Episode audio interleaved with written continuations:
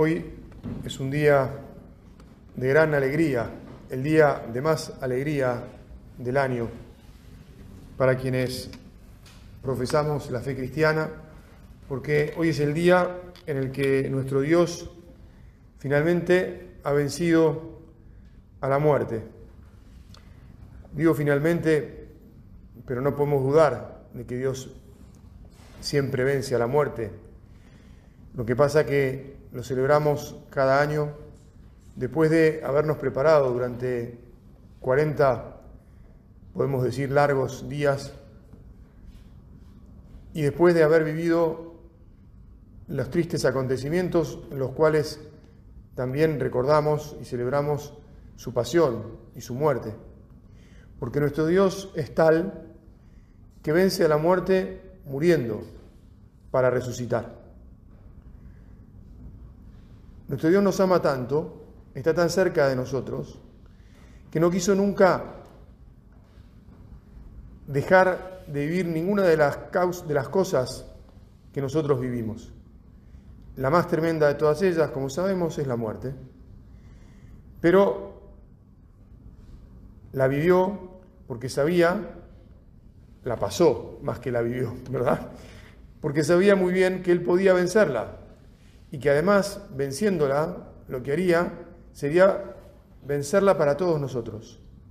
Por eso es que estamos tan contentos, porque Él nos ha devuelto la vida, la vida que nos había dado al comienzo, cuando nos creó y nos puso en el paraíso, en ese lugar donde había muchas maravillas, pero donde la principal maravilla es que estaba Él. Y el principal dolor después del pecado fue que nosotros nos fuimos del paraíso. Ya no podíamos estar con Él. Y Dios nos creó para que estuviéramos con Él. Y por eso entonces se encarnó, vino a la tierra, vivió entre nosotros, pasó todas, insisto, las cosas que pasamos hasta la muerte y con su poder, con el poder con que resucitó su Hijo, nos devuelve a todos nosotros al origen pero ahora de un modo mucho más maravilloso, porque Él se ha hecho hombre.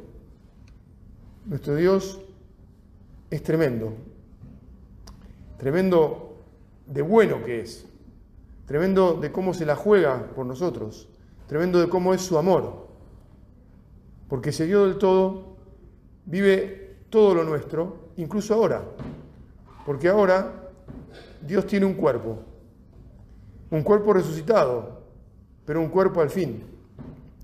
Un cuerpo que primero María Magdalena no encontró y tampoco encontraron Pedro y Juan cuando fueron corriendo a comprobar lo que les había dicho María Magdalena. Pero un cuerpo que, bien sabemos, hoy mismo se les apareció. Primero seguramente nos dice la tradición que se le habrá aparecido a la Virgen María, que nunca dudó de que Jesús resucitaría y que entonces también en la intimidad Jesús se habrá dejado ver por ella.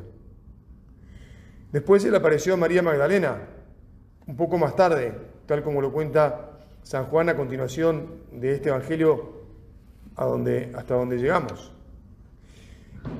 Y por la tarde se apareció más o menos simultáneamente, no lo podemos saber de modo exacto, pero por lo que dice el Evangelio de San Lucas, y el Evangelio de San Juan, se apareció por un lado a los discípulos que iban a Emaús y también se apareció a los discípulos que estaban reunidos, todos menos Tomás, en el cenáculo. Y les mostró las, las llagas de sus manos y les mostró su costado. Y les dijo que creyeran porque estaba vivo, porque había resucitado. Sopló sobre ellos y les dijo reciban el Espíritu Santo y les dio el poder para perdonar los pecados. Porque efectivamente vino y con su resurrección venció al pecado. ¿Cuándo está Dios en nuestra vida? Dios está siempre que lo dejemos estar, aun cuando nos parezca que tal vez no está. María Magdalena había planeado llorando, suponemos, todo el sábado por su tristeza, la tristeza de haber visto muerto a su, a su amor, a su redentor, a Jesús. Había planeado ir temprano para ofrecerle al cuerpo muerto de Jesús un último servicio. En teoría Jesús ya no estaba, porque estaba muerto. En su corazón parecía que Jesús no estaba. Pero al mismo tiempo, y esto es lo que nosotros tenemos que pedir mucho